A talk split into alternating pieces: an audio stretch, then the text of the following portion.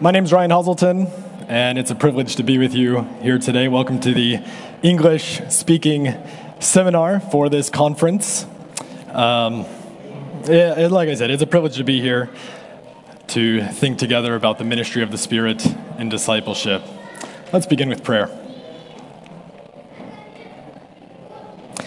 Father, we thank you for what you are teaching us this week to follow your Son faithfully.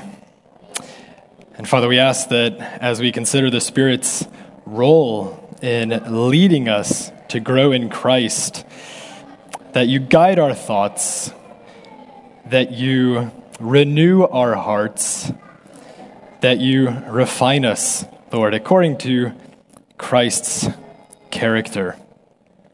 We ask you to open our eyes that we may behold the wonders of your law that we may see Christ in his glory through your word by your Spirit. We pray this in Christ's name. Amen. So, what is it that is unique about Christian discipleship? Is it the summons to make great sacrifice for the cause?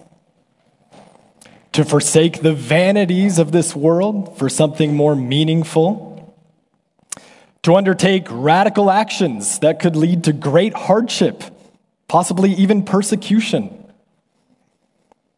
Or is the demand for a fervent commitment, being all in?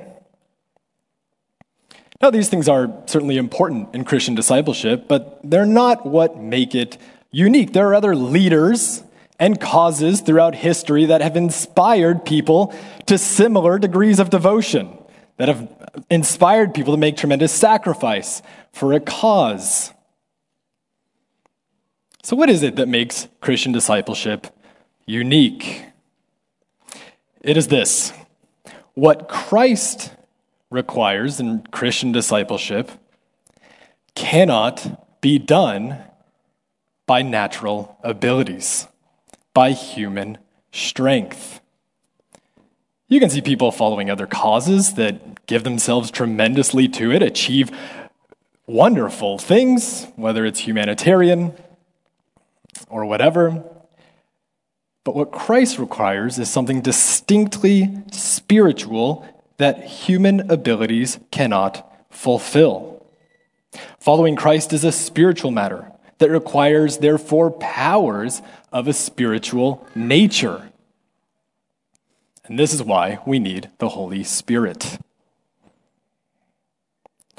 Now, many Christians have been influenced by Dietrich Bonhoeffer's book, um, The Cost of Discipleship, which in German is Nachfolge, right? This is probably the most famous book on Christian discipleship.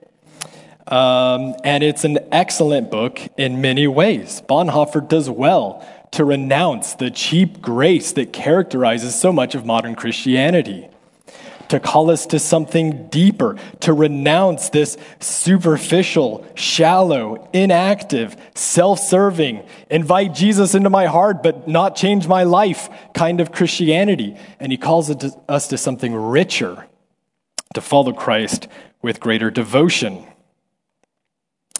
It's a great book in many ways, as I said, but as helpful as it is, he speaks little about the Holy Spirit.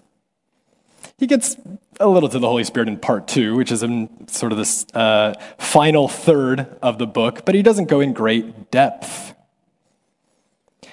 So while it's important, like Bonhoeffer, to emphasize the radical demands of Christian discipleship, if we don't have a robust understanding of the Spirit's role, then there's a great danger that by emphasizing these radical demands, we focus, we set an unhealthy focus on the degree of our own fervency, our own commitment, our own performances. This leads to some questions, right? Am I radical enough? Have I done enough for Jesus? These calls are radical. Am I walking in this with this degree of fervency? Am I committed enough? And this kind of introspection typically leads to one of two things. For many, it leads to despair and discouragement. I'm inadequate. I have not done enough. I cannot do enough. I try and I fail. Or if you're of a different temperament, uh, an action uh, driven person, then you're inspired to make a list of action steps, right? All right, gotta, gotta fix this, right? Uh, so you make a list of, of things you're going to do to be a better disciple. You sign up for a mission trip. You commit to an ambitious Bible reading plan. Uh, you take on more opportunities at church to serve. And of course, these are good things, right?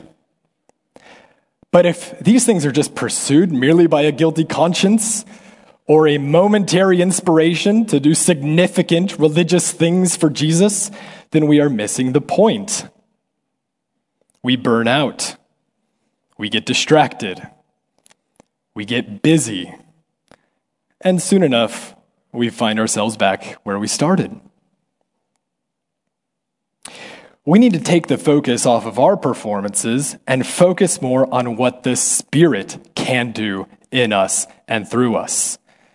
Nothing about what am I doing, is it enough, but rather am I relying on the Spirit to be living through me in following Christ. Christ's commands and instructions to his disciples are of a spiritual nature. We cannot follow them by the strength of our moral will, by our intellectual prowess, by our physical strength. We need the Spirit's power working through distinctly spiritual means. The 17th century Puritan John Owen explains how the Spirit works in us, right? He says the Spirit doesn't simply help us mere, quote, merely by exciting our own abilities, aiding and assisting us in and unto the exercise of our own native power, which, when all is done, leaves the work to be our own and not his. And to us must be the glory and praise of it be ascribed. So, in other words, it's not as if uh, we are following Christ by our own strength, and the Spirit just kind of comes along and gives us a little boost, a little encouragement here and there. Rather, the Spirit is the fountain of our new spiritual actions that enable us to follow Christ. He indwells us, He cleanses us of sin. He renews us in the image of God. He illuminates our minds and He works in us as a vital principle of spiritual life that enables us to think and feel and act in distinctly spiritual ways as we follow Christ.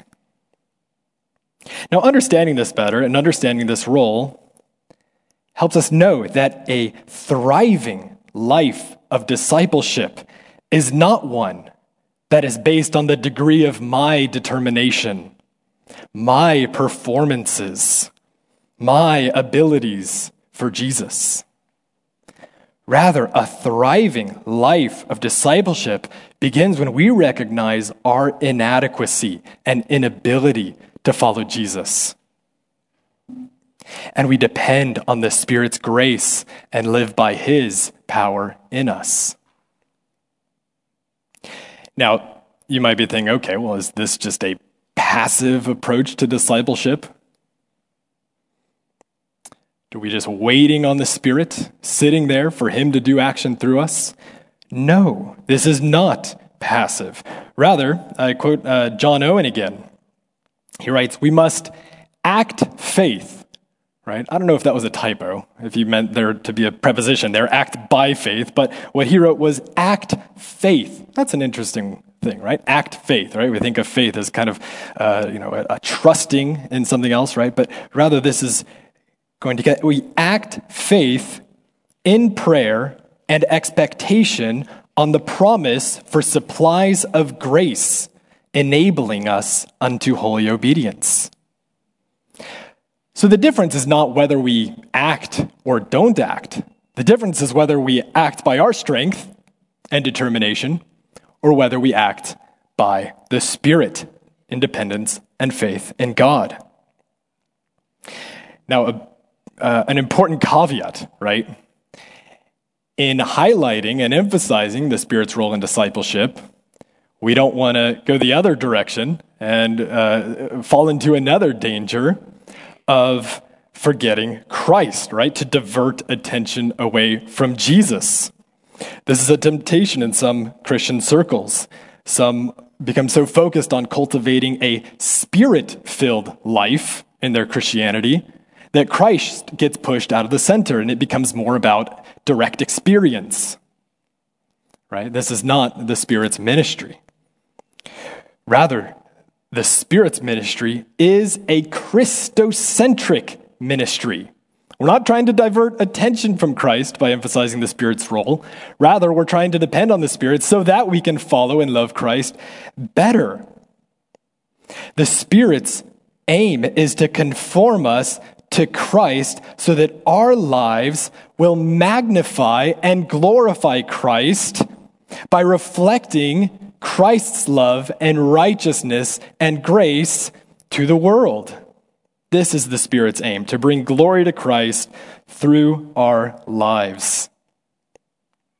So, what we're going to do uh, for this seminar, we're going to briefly look at three commands of Jesus that are key for Christian discipleship. Three commands or instructions that are central to our tasks, task as disciples, and we're going to consider why and how we need the Spirit for each of these. Uh, now, given that this is a seminar, I'm going to do something I wouldn't typically recommend for a regular sermon, and that is I'm going to reference a lot of Bible passages, right? And I'm not going to be able to hang out with these Bible passages very long. I want to draw connections, um, but I can't dwell on them to the depth that I would like. So I encourage you to write some of these down and meditate on them in coming weeks.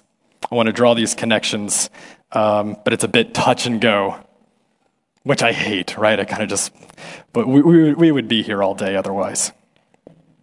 Okay, first command First command of Christ that we're going to look at take up your cross and follow me. Take up your cross and follow me.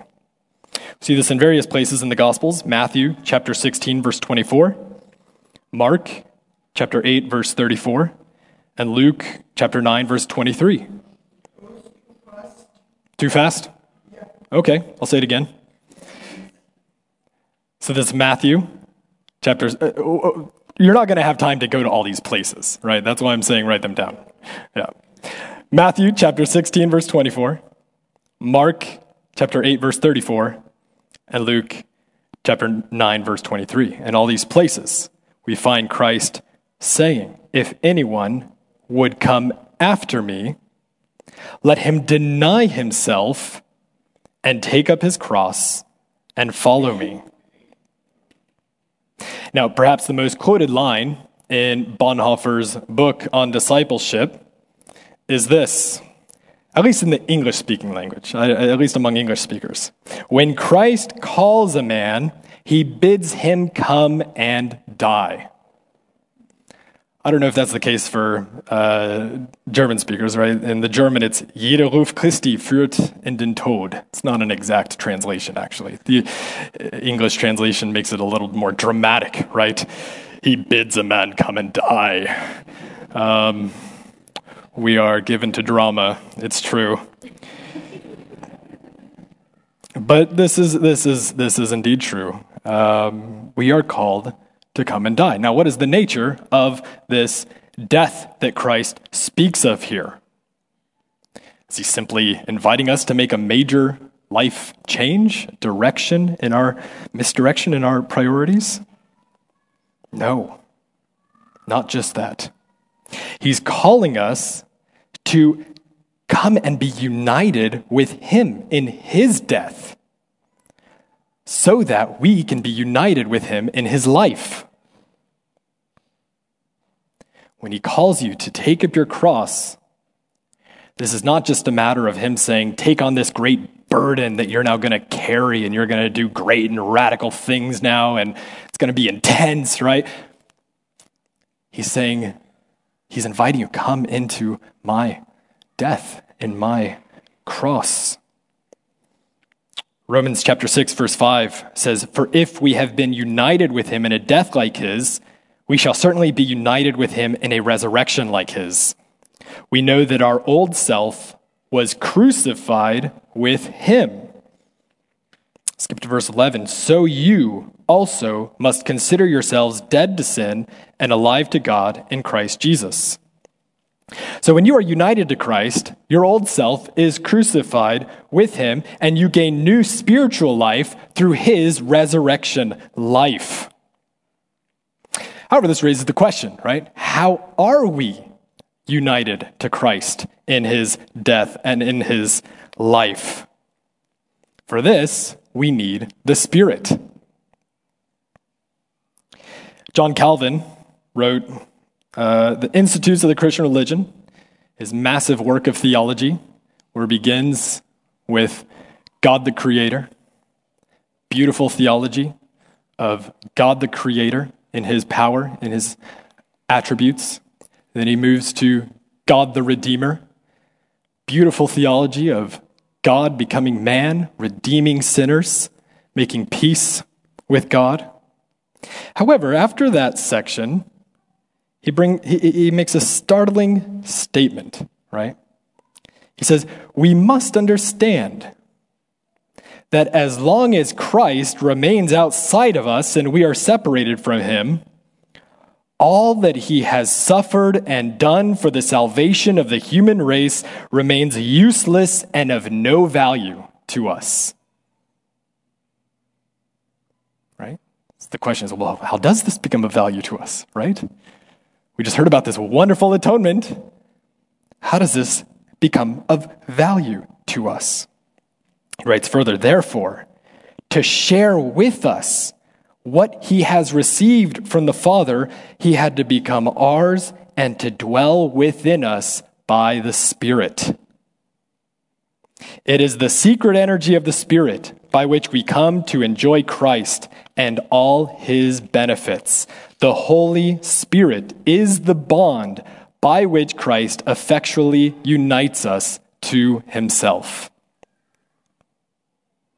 So you see, redemption is a Trinitarian affair. The Father wills the redemption of his elect. The Son purchases the redemption of his elect. And then the Spirit applies Christ's redemptive life and benefits to the elect. Without the Spirit, you cannot partake in Christ's death and life. We read in Romans chapter 8, verse 9 Anyone who does not have the Spirit of Christ does not belong to him. But if Christ is in you, although the body is dead because of sin, the Spirit is life because of righteousness. If the Spirit of him who raised Jesus from the dead dwells in you, he who raised Christ Jesus from the dead will also give life to your mortal bodies through his Spirit who dwells in you. Now, there are two ways in particular that the Spirit binds us to Christ's life that are key for our discipleship. First, being his work of regeneration. Mike Reeves spoke to this uh, so helpfully last night. To live for Christ as a disciple, you need the Spirit's regeneration. You need the new birth of the Spirit by which He awakens your soul spiritually by uniting it to Christ's life. He doesn't just sort of implant in you this new battery that allows you to do cool new spiritual things. No, he unites you to Christ's life. And you can only die to the flesh once Christ begins living in you by the Spirit. Having made us alive by regeneration, the Spirit indwells you. He seals you for Christ. You are a new creature. What you were unable to do by the law and by your natural strength, you can now do by the new life of the Spirit. He's given you new heart, new eyes to see, new ears to hear Christ's call, new affections for Christ. Without the Spirit's regeneration, you cannot enter into Christ's life and follow him. Now, the Spirit's role does not end with regeneration. He doesn't say, All right, hatched you out of the egg, now get out of the nest and fly on your own, right? Good luck. It's a crazy world out there. Um, no. Those the Spirit has regenerated and made alive in Christ, He also sanctifies to grow in Christ by conforming them to Christ's love and righteousness, by producing spiritual fruits in their lives that enable them to follow after Christ, to become more and more like Christ's character. We're in Galatians 5, verse 22. But the fruit of the Spirit is love, joy, peace, patience, kindness, goodness, faithfulness, gentleness, self control. Against the, such things there is no law. And those who belong to Christ Jesus have crucified the flesh with its passions and desires. If we live by the Spirit, let us also keep in step with the Spirit. Now, there are some key correlations here between these verses in Galatians with Christ's command to take up your cross and follow him. Two key correlations that I want you to see. First, take up your cross. This instruction is inseparable from crucifying the flesh with its passions and desires. The same language is there.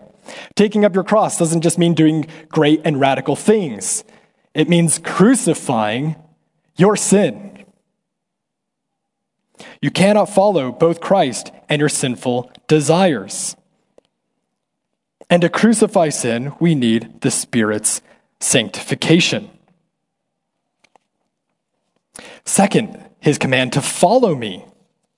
Right? He doesn't say just take up your cross, he says, now follow me. This is tied to what Paul says here in these verses in Galatians about walking in the Spirit. It's an interesting image, right? Christ says, Follow me.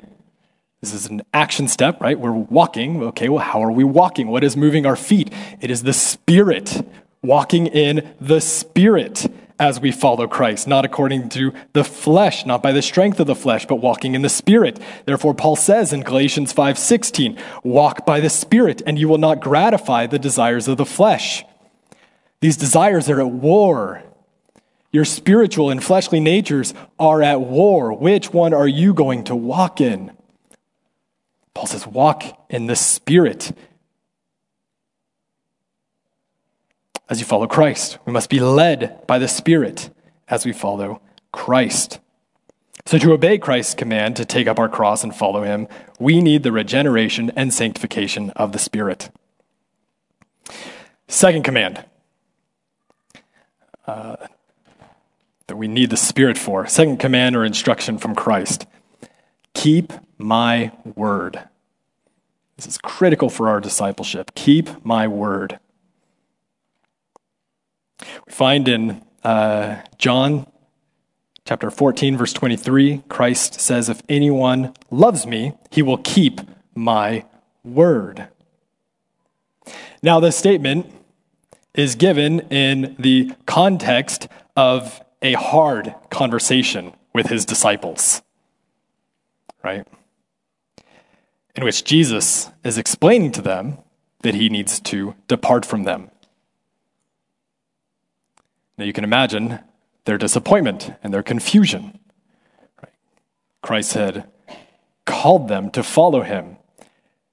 They left their nets, they left their homes, they left their families, they left their careers, they left their former lives, they left it all to follow Jesus with the expectation that Christ would be establishing his earthly kingdom very soon and that they were going to get some pretty nice positions in this kingdom, right? They are at the right hand of the Messiah king in this kingdom. And now, Christ says, I'm going to heaven, right? I'm going to leave you. Now, he recognizes their sorrow and confusion. Of course, he does. And he wishes to comfort them and assure them that they, nonetheless, although he is going, they nonetheless can remain intimately connected to him. Can't say that about other leaders who have bequeathed a legacy or a tradition or some sage advice, right? That you remain intimately connected to them. Now, how is this that Christ remains int- intimately connected to his disciples?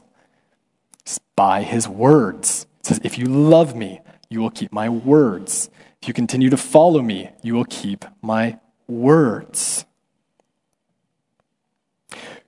Christ, although he left bodily, he continues to lead and commune with his disciples by his words. However, in order for them to keep his words, he gives them the Spirit. Here he continues in John chapter 14, verse 15. He says, If you love me, you will keep my commandments.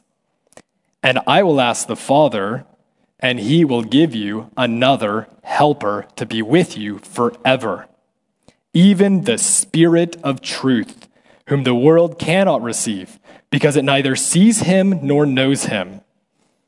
You know him, for he dwells with you and will be in you.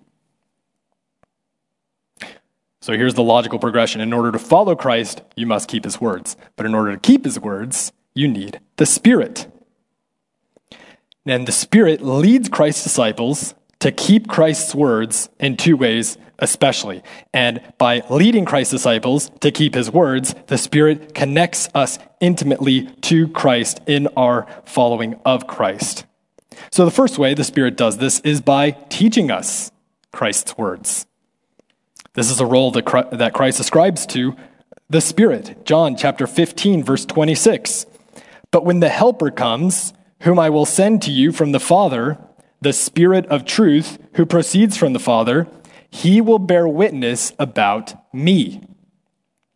John chapter 16, verse 12. I still have many things to say to you, but you cannot bear them now. When the Spirit of truth comes, he will guide you into all the truth. For he will not speak of his own authority, but whatever he hears, he will speak, and he will declare to you the things that are to come. He will glorify me, for he will take what is mine and declare it to you. Right? So Christ leaves the disciples, but he says, You are with me. I still lead you by my word and the Spirit. Now, in large part, this text is referring to the Spirit's special divine revelations to Christ's apostles as they bore witness to Christ in the early establishment of the church after Christ's ascension. In this capacity, he's the Spirit of truth who, uh, according to these chapters in John 14 and 16, he bears witness to Christ. He declares the words given him by Christ, and he guides them in the truth. Now, the Spirit not only revealed the divine words of Christ to the disciples as they bore witness to Christ, but he also guided and inspired certain authors to record these words in writings that became Holy Scripture. Right? And it is chiefly through this inspired Word of God that the Spirit bears witness to Christ and teaches us Christ today. We have Christ's words in Scripture today. The Spirit continues to lead us by Christ's words through Scripture today. Now, how does He do this? Now, of course, theoretically, anybody uh, using their reason and enough educational resources can arrive, for the most part, at understanding what the Bible means.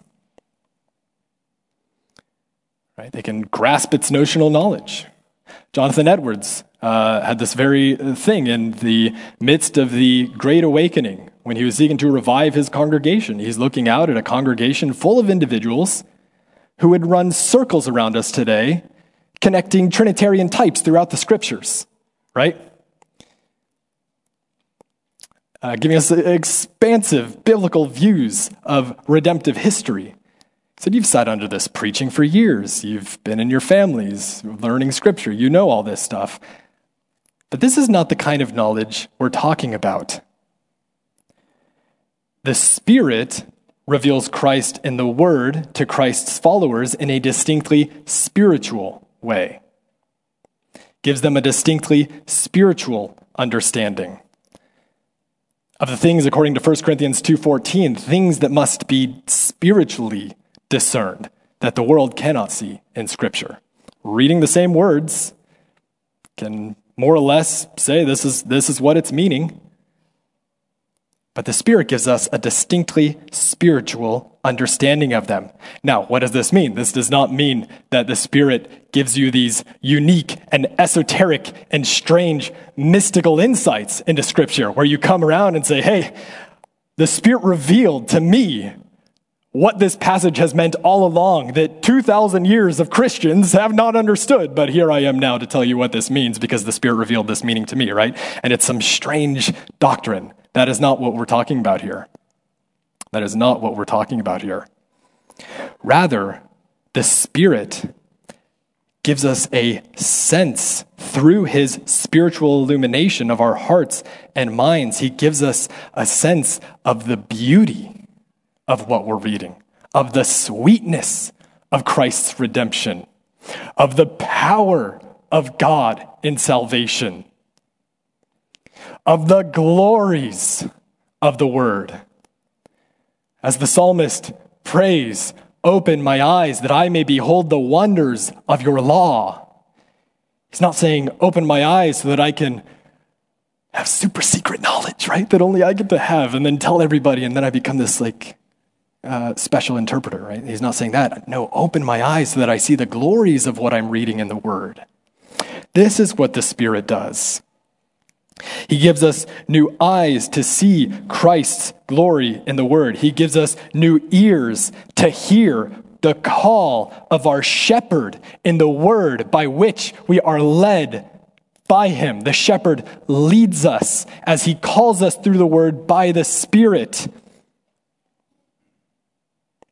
So when you read scripture, don't just, uh, uh, of course, we want to work hard to understand what it means. We should be doing this, absolutely. But we cannot stop there. We have to pray to God to fill us with His Spirit, to teach us and to reveal Christ to us in the Word.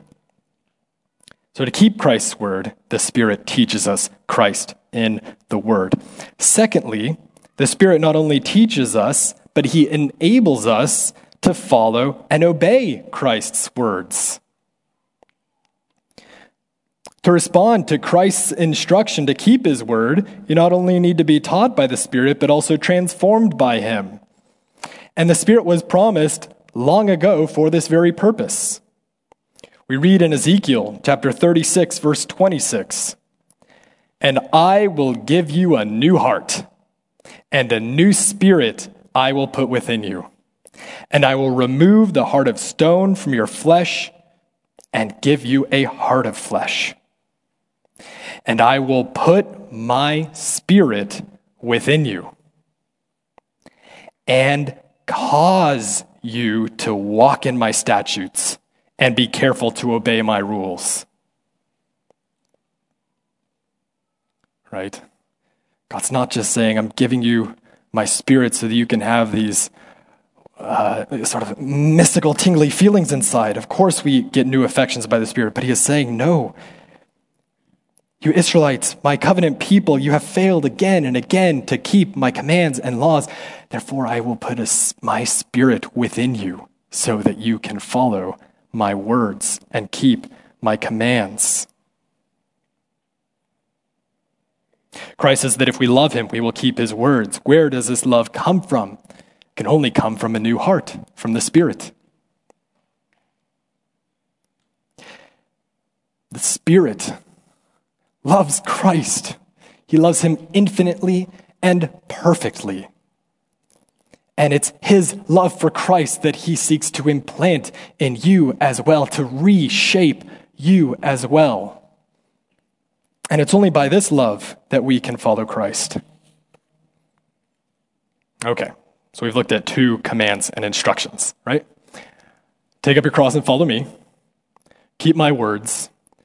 Thirdly, go therefore and make disciples of all nations. Third command make disciples. This is key to our discipleship is making disciples.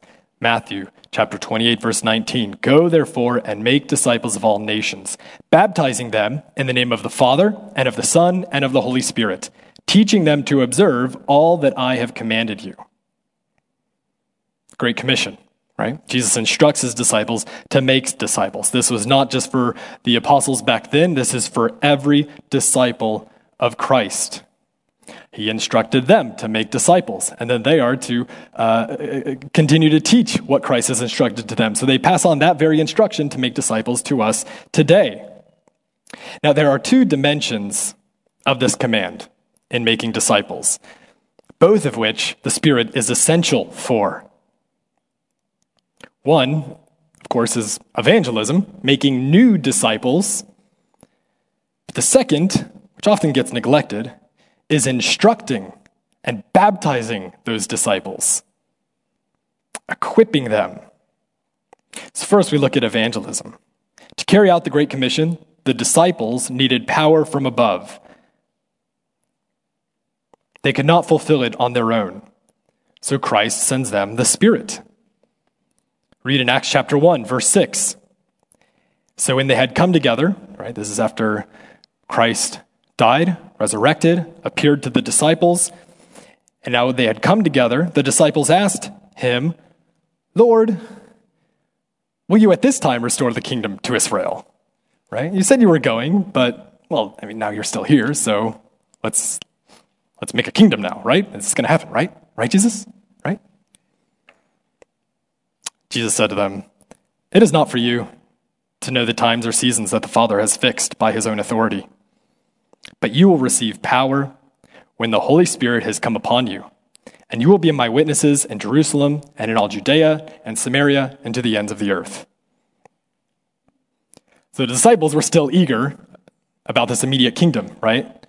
Christ says, I am going to use you to build my kingdom. Maybe in a different way than you were expecting right?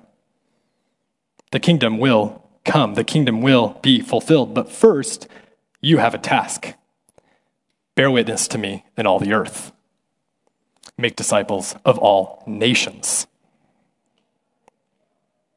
However, for them to carry this out, he gives them the Spirit, right? What does he tell them there in Acts chapter 1, verse 4? He says, But wait here for the promise of the Father. That is the Spirit.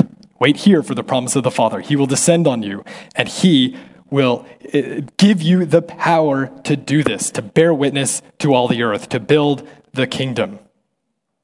So we read further in Acts 2, 2 the Spirit descends upon them, and the story begins, right? Read the rest of Acts. This is the foundation of it.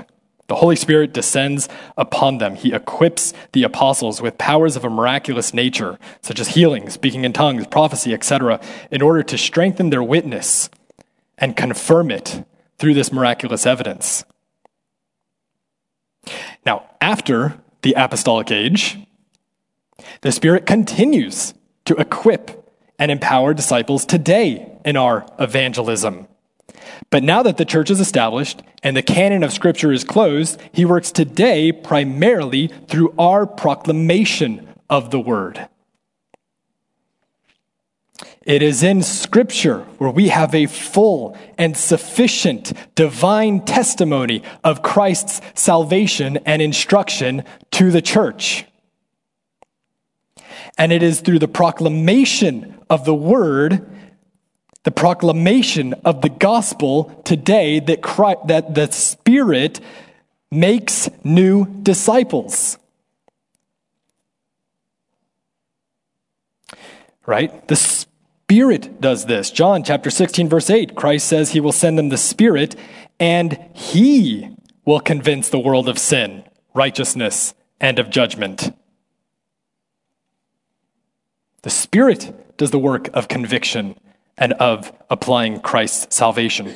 We have no power to change hearts. We have no magic wand that changes hearts. Only the Spirit can do this. And I hope that this is a great comfort to you. Maybe you feel too inadequate or ineloquent or too unpersuasive or too timid to be an effective evangelist. Yes, you know how to re- explain the gospel, but uh, am I really effective? That word effective can be so key. Can I be effective? Well, guess what? You can't be effective by your eloquence and your pers- powers of persuasion. That is not the ultimate effect. Now, of course, we want to try our absolute best to persuade. You see this, of course, in the apostolic witness. They are very much employing all their arguments and all their pleading for people to come to Christ. Of course, we want to do that. We're not just uh, speaking it as, as uh, Mike Reeves said, just kind of educating people and just letting the Spirit do his thing. That's not what I'm saying here. But in terms of the actual effect, it is the Spirit who makes disciples. And if you find yourself too timid to be effective, right, you are a perfect candidate to be a vessel of the Spirit to proclaim Christ and Him crucified. God loves to take humble vessels to do great things. He loves to give them His Spirit to do great things that the world would not deem great. The world would deem us weak.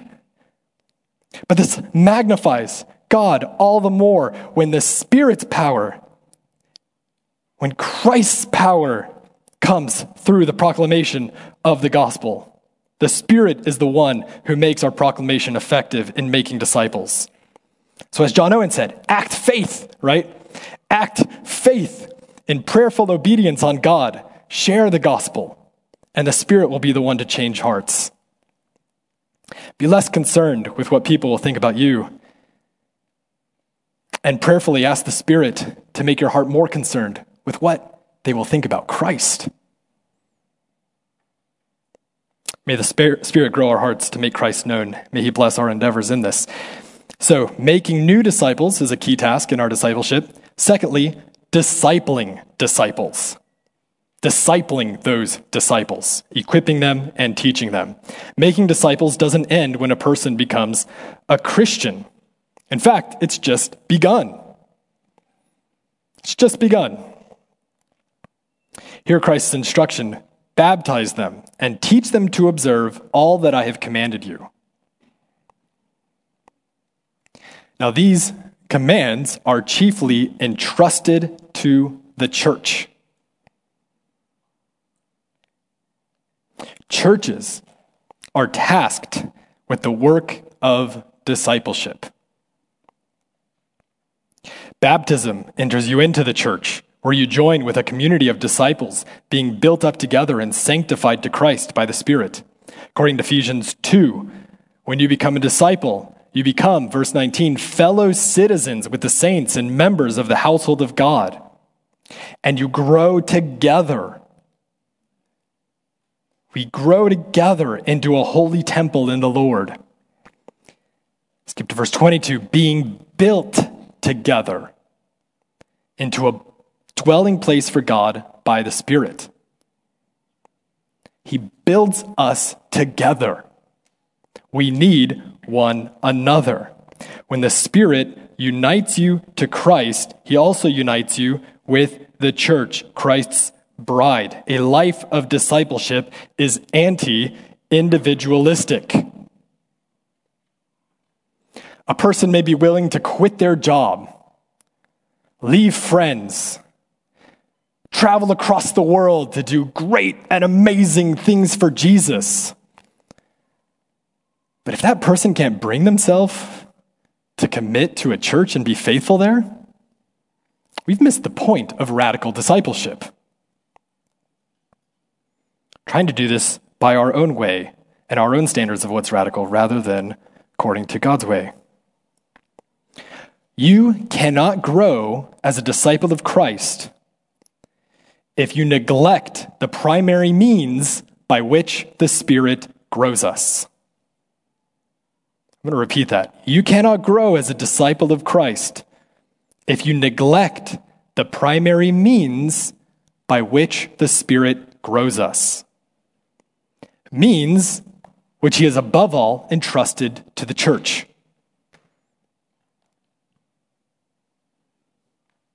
The preaching of the word, the ordinances of baptism and the Lord's Supper, prayer, corporate prayer and corporate worship, and fellowship of the saints.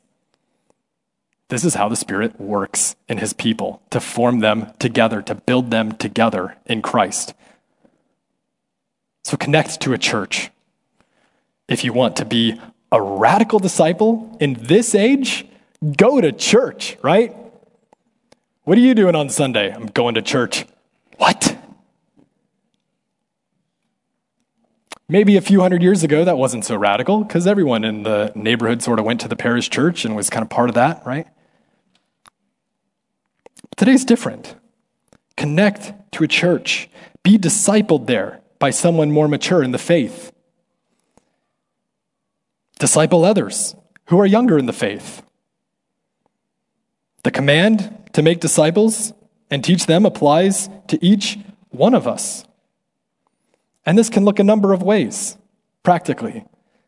This doesn't mean that you get out your planner and start making appointments to meet at the coffee shop with 50 people a week to start walking them through all of Scripture, right? Maybe it does.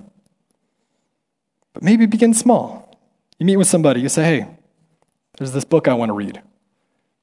Why don't we read it together? Talk about it for a few weeks, and uh, that's that. Let's pray together. Let's read Scripture together. Let's join in a small group together where we pray for one another. If you're interested in exploring this more, there's a wonderful book by Mark Dever called Discipleship. That's loads of ideas for us uh, to carry this out faithfully in the church. So that's on the individual level. Here's an ex- exhortation for ministry leaders, under shepherds of Christ. How do you know whether you're relying on the Spirit to disciple the members under your charge. How can you know this? Now, of course, you want to look inward in your heart, motives, uh, interests, priorities, etc. But we also need to look at our practices. We rely, in our ministries, we rely on the Spirit most when we prioritize the primary means by which the Spirit grows disciples in Christ. I'm going to read that one again, right? In our ministries, we rely on the Spirit most when we prioritize the primary means by which the Spirit grows disciples in Christ. Again, the preaching of the word, the ordinances of baptism and the Lord's Supper, prayer, worship, activities entrusted to the church. Of course, we study the word outside the church. Of course, we pray outside the church, but primarily this is where our discipleship happens. We fail to rely on the Spirit when our preaching deviates from the word and we prioritize our own clever ideas. When we rely on pragmatism and trends and fads and the latest methods to grow disciples. Now, that doesn't mean that you don't have strategies, but the question is what, what are you relying on to grow these disciples? Our intentions may be pure to grow disciples, but our methods may be hindering more than helping. Right? Now, maybe you've heard it said, right? Uh, maybe this is more in English speaking circles, right? Like, well, maybe it wasn't the most solid idea theologically, but God used it, right? Who's heard that? I don't know if you say this in German, right? Aber Gott hat es genutzt, huh? Friends, this is not an encouragement to continue in those missteps because God used it. God did this despite those missteps, not because of those missteps, right? I'm speaking to myself too here. We think we're clever, but we're not. Don't be deceived by temporary success from ministry methods that rely more on the latest fashions and business models rather than the timeless means by which the Spirit makes and grows disciples of Christ. Those means require patience. Speak to a farmer. You plant the seeds and you wait.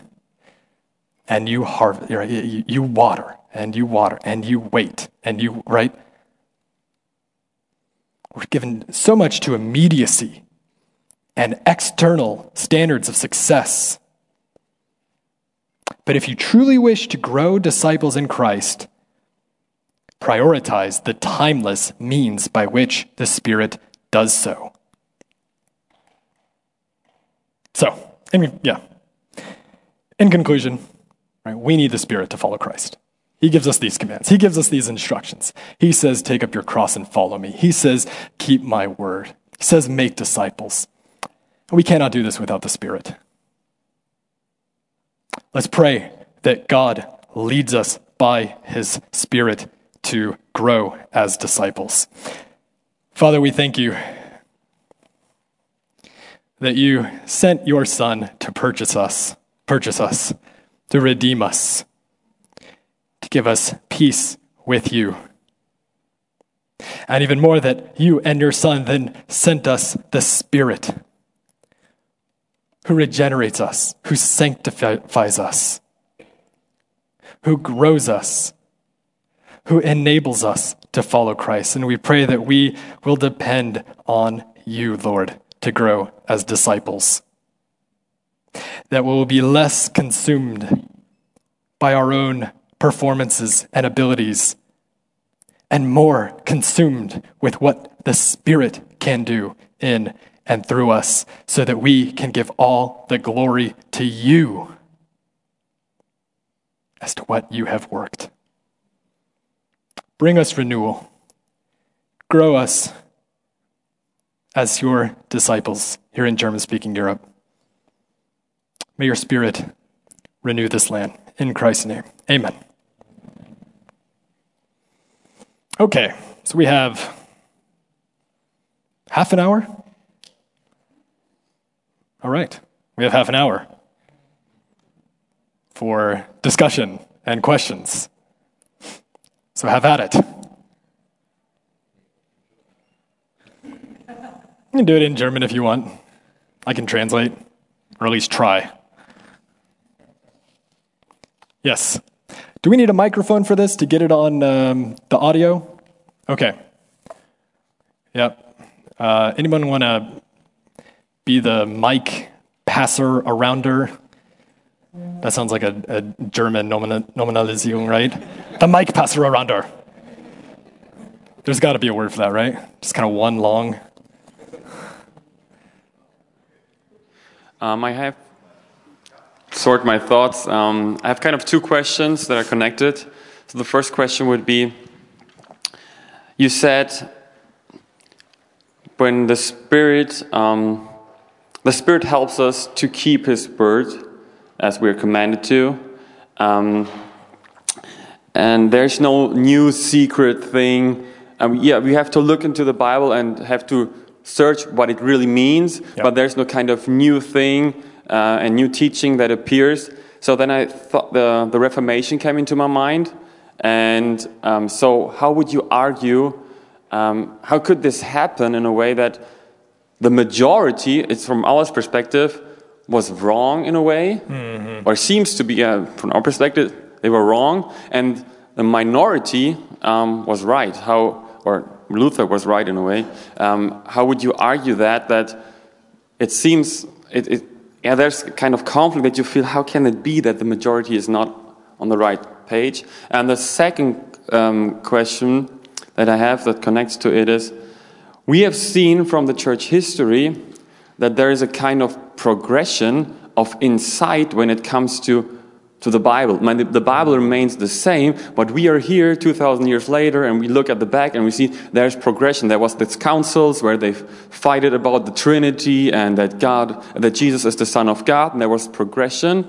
Sure. And now when we look in the future, how would you say, is it, is it possible or is it not possible that we will see progression, not this kind of new secret things where, especially we have heard, heard yesterday with eschatology, that there we have heard of people who said, oh, in this date he will come and they prepared everything, Right. uh, sold their houses and waited for it, and then obviously they've been wrong. Not this kind of thing, but progression, maybe also of eschatology, as we see that the story of God continues and things that we've seen in the Bible come true, prophecies come true, and we have new insights. Maybe in 100 years, there might be one preacher, one guy like Calvin or a new Calvin then who really understood something, and there's progression of the word that is yeah, revealed by the Spirit to one individual or a group, just as progression.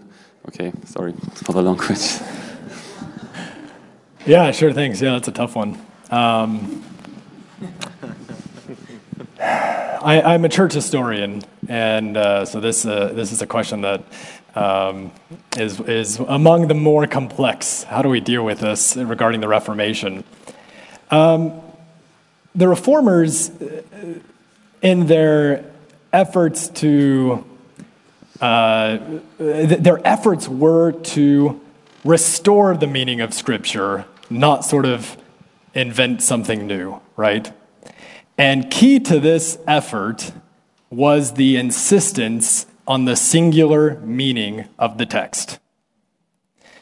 Um, the meaning intended by the authors of Scripture.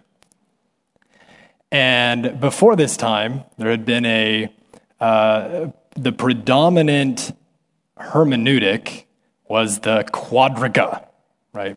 Uh, this was the fourfold interpretation of Scripture, by which uh, interpreters were encouraged to look at various sort of mystical dimensions to the text, deriving different meanings.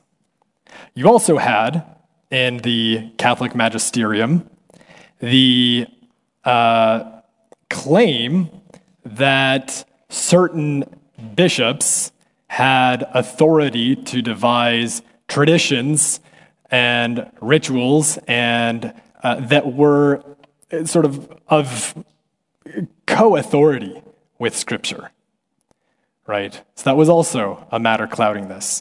So the f- reformers never claimed uh, what we're doing in emphasizing these reformation doctrines is something that the Spirit has revealed to us.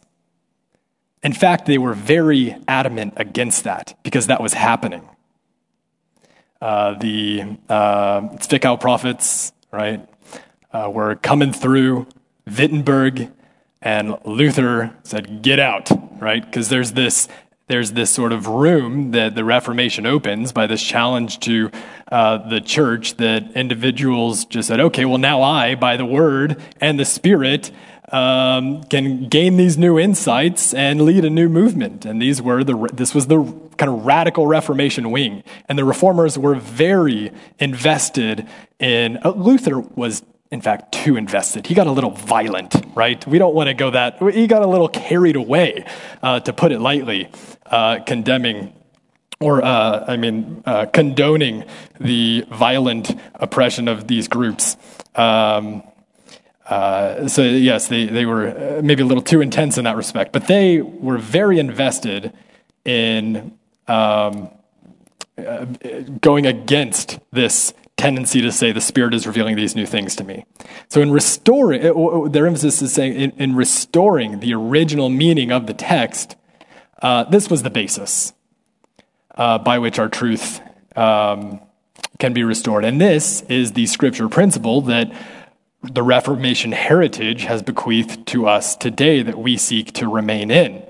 So, if there is progression, as it were, um, right? We might say a progression since the Reformation is a greater recognition of the Bible's demands for missions, right?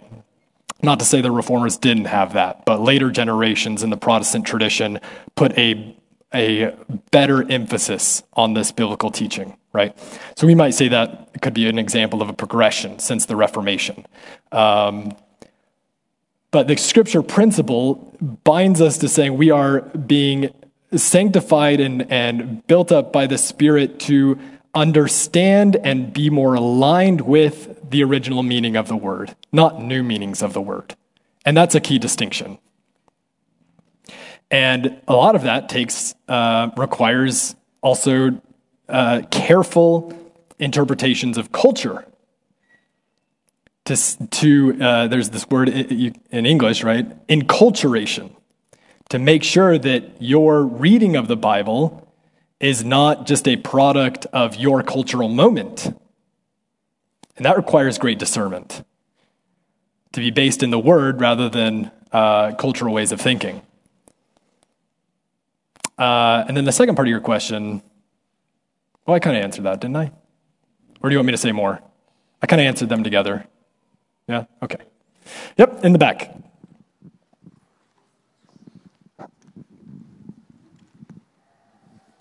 Thank you. Um, I'm kind of referring to the second question the brother asked because I think that would deserve some clarification. Yep.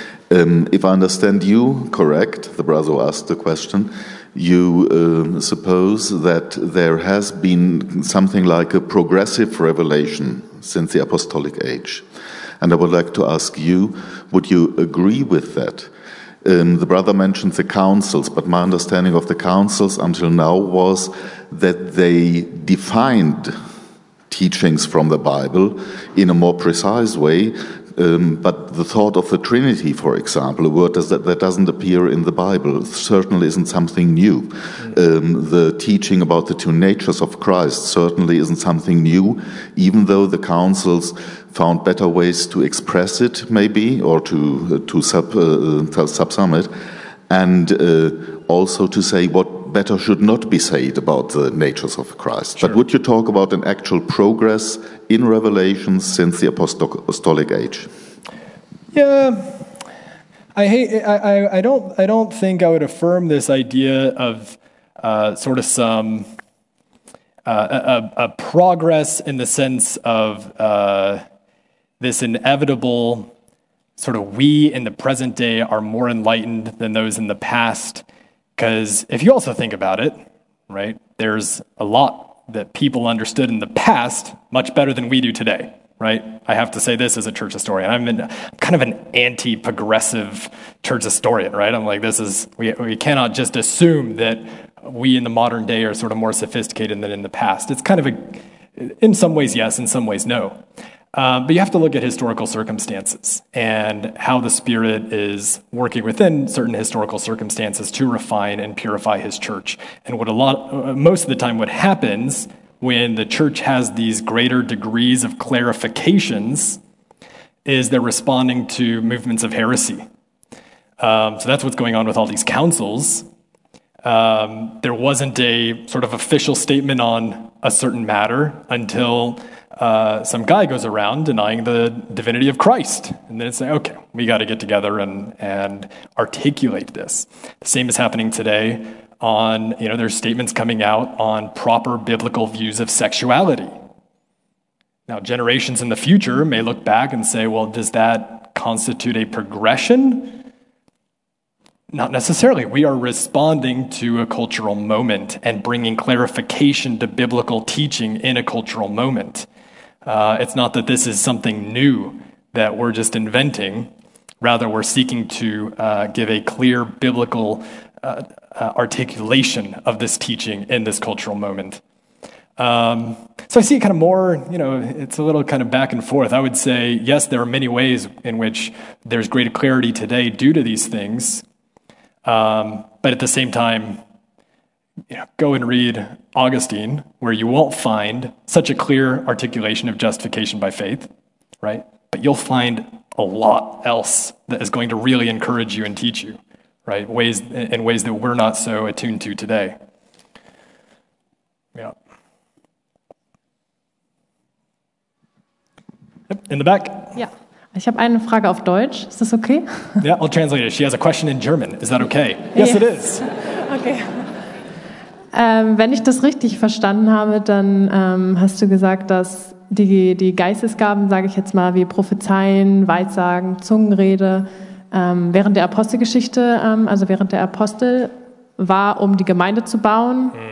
ähm, weil so typische Frage. I need the gift of uh, interpretation here. No, I'll, let me interpret that, and then I'll. I'll I can we'll try it in English. No, I'll, I'll, just interpret that part, and then you can continue. She's asking about what I was saying in regards to the spiritual gifts being for a particular moment in the apostolic age, speaking in tongues and healings, and yeah. Genau, und ich würde gerne wissen, warum du ähm, dann sagst, dass es aufgehört hat, beziehungsweise dass jetzt der, die, der, der Heilige Geist mehr dafür ist, um Jüngerschaft zu betreiben, um äh, Menschen zu Jesus zu bringen, oder ob es das ein Teil ist und der andere Teil trotzdem äh, die Geistesgaben sein können. Right. So she's asking why I, I said that these gifts have um, have ceased. Um, and uh, what, what was the second part of that? What, and whether these have, whether the Geist, the Spirit continues to work by these means today. Is this what you're? Ja, genau, ja. auch. Mhm. Also, oder ob es beides ist. Oder yeah. ob das eine aufgehört hat. Yeah, I was, I was, uh, I was hoping to avoid this question. Um, whether now I, I didn't, I, I was very careful. I didn't say they ceased.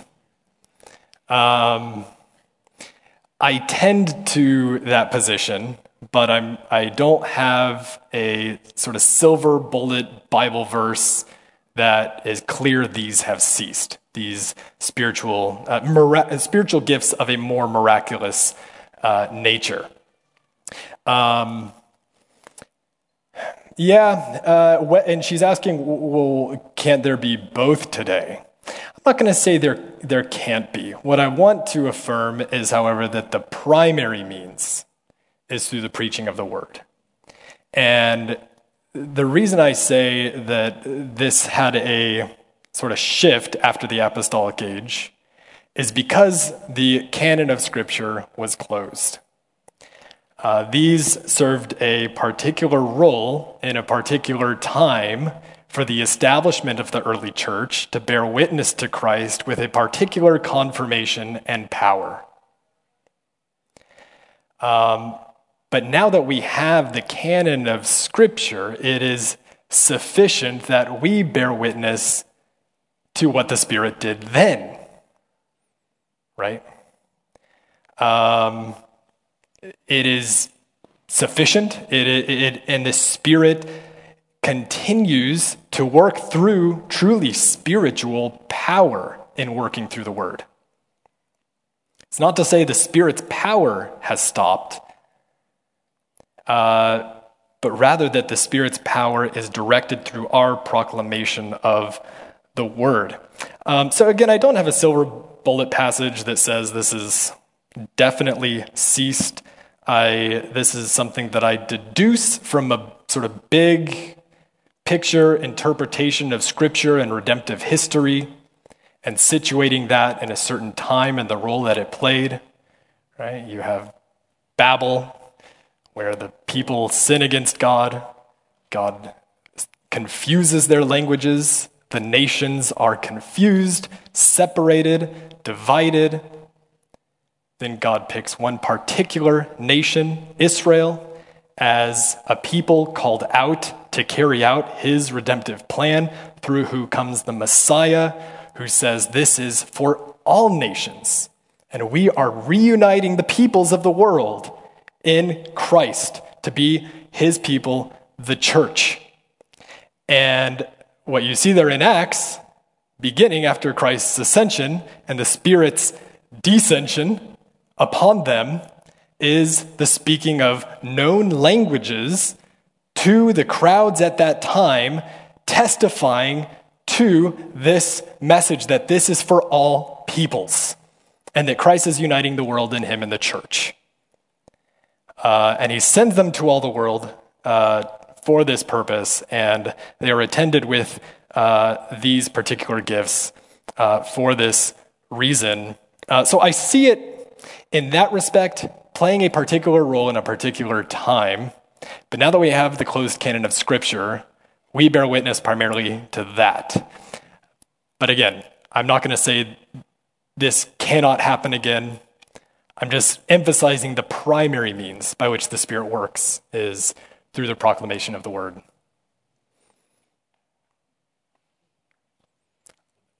If that's unsatisfying, I'm unsatisfied too with that. Don't give it, yeah, it's, it, it is a tough one. But what we need to unify over, if we have different uh, interpretations of this particular issue, what we do need to unify over is the fact that the word is the primary, primary means that the Spirit uses. Uh, I think you had, yep, you had a mic. You have the mic. Uh, what you make with uh, 1 Corinthians 13, verse, verse 8. Yep. I tried to translate it. Oh, I can read it in English too. Yeah, that it's a great idea. 13, verse 8. Yes. Love never ends. As for prophecies, they will pass away. As for tongues, they will cease. As for knowledge, it will pass away. It's this not an answer to the question. Right. Uh, and now That's good. It, uh, I will not teach. I'm sorry. No, thank you. that's one. That's that's absolutely right. So now my question comes. Uh, Daniel uh, 12, for, verse uh, 4. And the knowledge will uh, increase. When will this happen? happen? I'm sorry, Daniel. 12, Okay. verse 4. It's a very simple question. 12:4. But you, Daniel, shut up the words and seal the book until the time of the end. Many shall run to and fro, and knowledge shall increase. And now the important part comes. I'm sorry, and then and then what? Uh, The in my Bible, it goes further. Okay. Um, uh, the knowledge will increase. When will this happen? Well, the the um, uh, title on that one says the time of the end, right? um, but this is not this is not a passage that I can give you a. Um, I, I in the American phrasing, I don't want to shoot from the hip, right? That's the cowboy American style. that I'm just going to kind of Okay. that I'm just going to kind of wing this one. Don't want to do that. I would have to look at this in greater depth. Anybody studied this that wants to provide some insight here?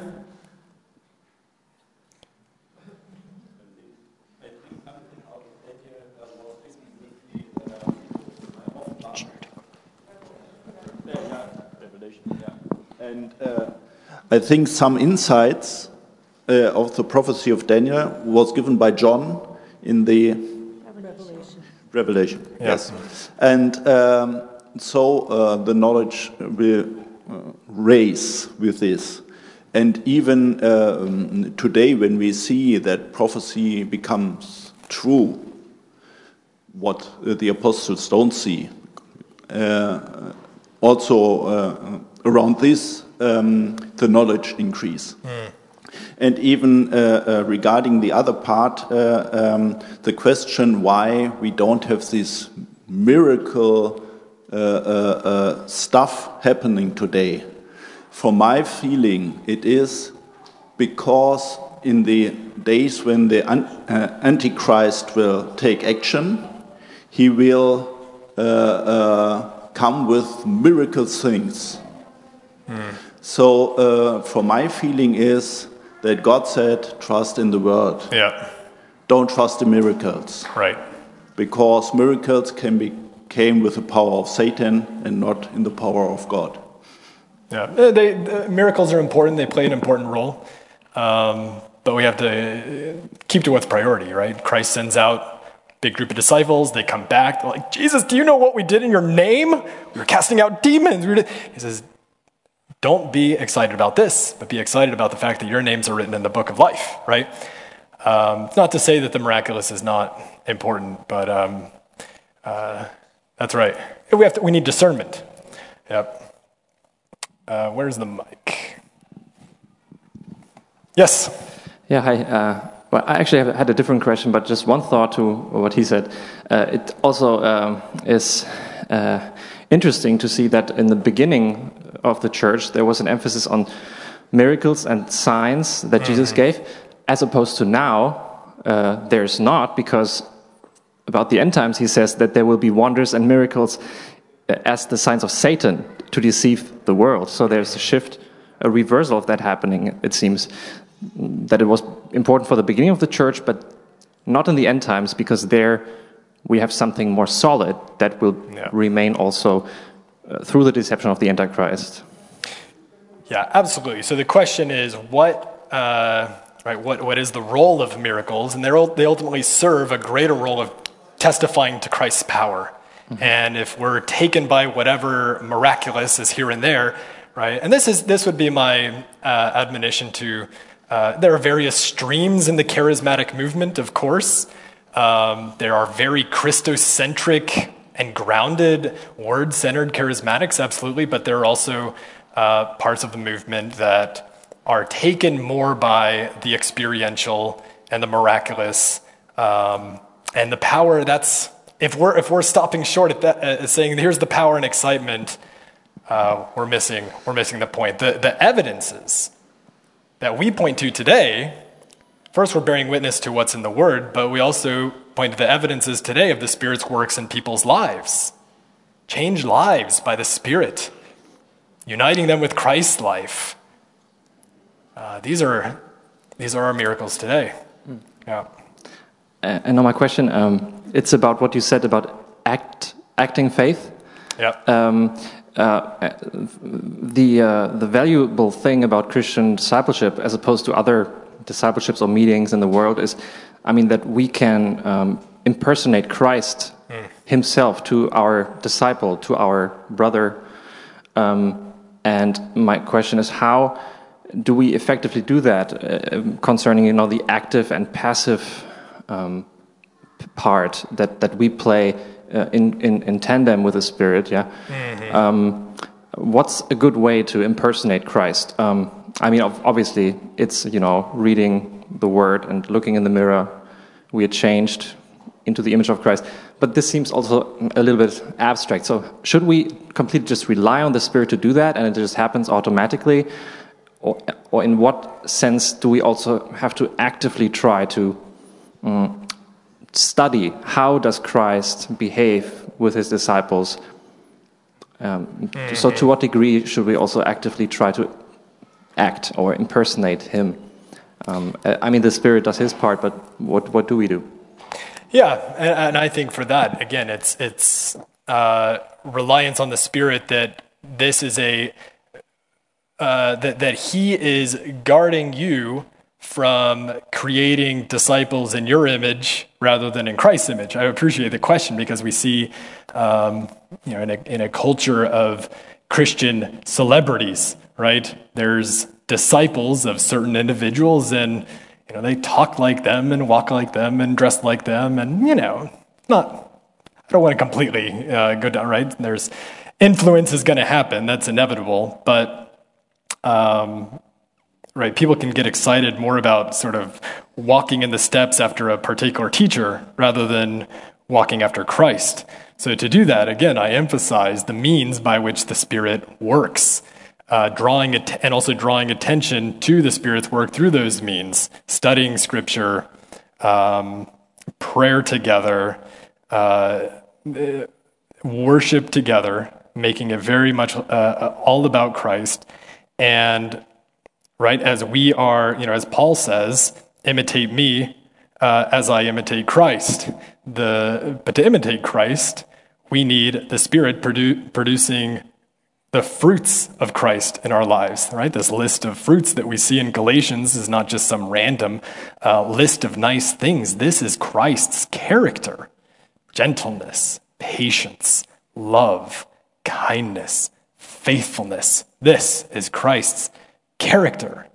Um, so, insofar as we are seeking to embody that character uh, to others, um, we, we display Christ to others. But for that, we need the Spirit. Yeah, I appreciate that question. Uh, where are we? Oh, we got five minutes. Yeah. Question?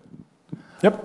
Um, uh, I, I think I appreciate the, the, uh, the way that you're trying to communicate that the Spirit's main work um, occurs through the ordinary means of grace, of things that and, and the word ordinary is uh, it becomes stunning when it's contrasted with the expectation that we sometimes have of what the spirit actually does mm. but um, how would how would you say that relates to um, a strong or also weak understanding of the true nature of fallen man because sometimes um, if I, I, I think uh, uh, when we are expecting that the spirit works uh, primarily in miraculous ways, whatever our understanding of that is, uh, we fail maybe to understand that it is truly miraculous uh, to have a new birth mm-hmm. or uh, to see people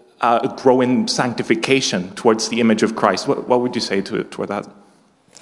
Yeah, so I think by emphasizing that word ordinary, this is a uh, important. There's an important sort of theological tradition that says, yes, the work of the Spirit in all of the Spirit's works is spiritual, supernatural, miraculous, but they distinguish between extraordinary works of the Spirit and ordinary works of the Spirit. And ordinary, as you said, is not, you know, it doesn't mean boring, right? right? Uh, it means that this is the typical means by which the Spirit works regeneration, sanctification, by means of the word. Um, whereas extraordinary means workings of the Spirit that are not for every Christian, right? Or that may have a certain role in a certain time. Uh, they are of a supernatural nature, um, but they're extraordinary, not in the sense that they're better and more exciting and cooler, right? They're extraordinary in the sense that they not, are not the ordinary means by which the Spirit works in every life of every Christian. Uh, so that's, that's a key distinction. Yep. Go ahead. I, I think it's a quick question. Um, back to the topic of revelation, more practical revelation that you might speak to would be uh, through archaeological discovery. How much significance do you see in that to date, and projections on how that might affect biblical understanding in the future?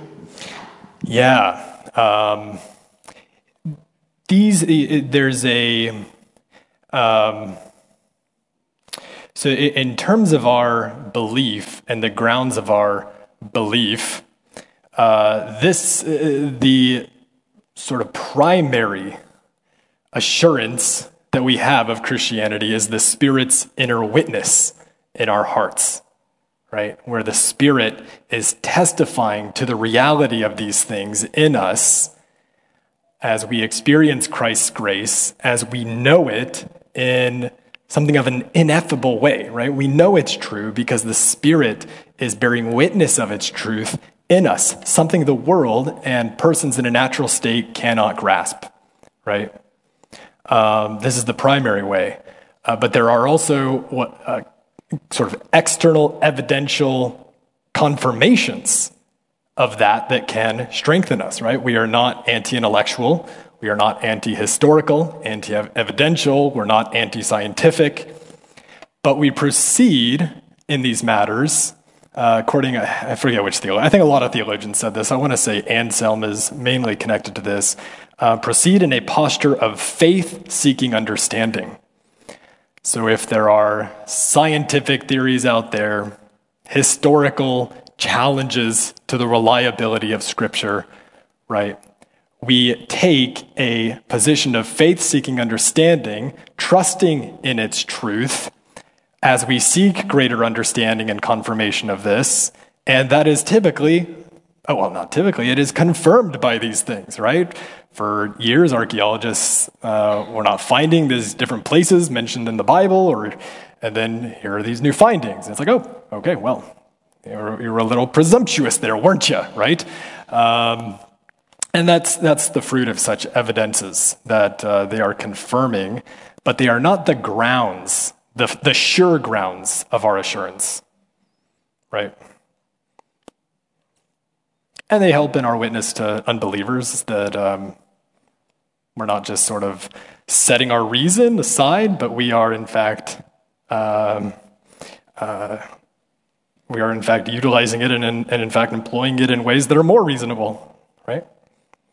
Okay. I think we're out of time. I saw a few other questions. Um, so if uh, you'd like to, you can come up after. We, uh, are you handing this? Yep. Um, so I'll be here. I'll stick around for a few minutes. Um, let me just pray shortly, and I'll dismiss you for lunch. Father, we thank you for this discussion. Please bless us in discernment. Uh, please bless us in uh, by your grace, that we are trusting in faith, that we are acting in faith, depending on you. Um, you have shown yourself faithful over and over again in our lives, and this is a testimony to the Spirit's power and love for us as He conforms us to Christ. Father, we ask that you would uh, enable us to, to carry out this wonderful task of discipleship. Grow us in Christ's love and grace. And as we leave this conference excited, we ask that we would not just be excited from being pumped up, as Mike Reeves talked about last night, but rather that we go seeking to grow in the Spirit and depend on Him um, over years and years, following you until glorification when we are with you and see Christ in all his glory directly. We look forward to that day, Lord. Praise in his name. Amen.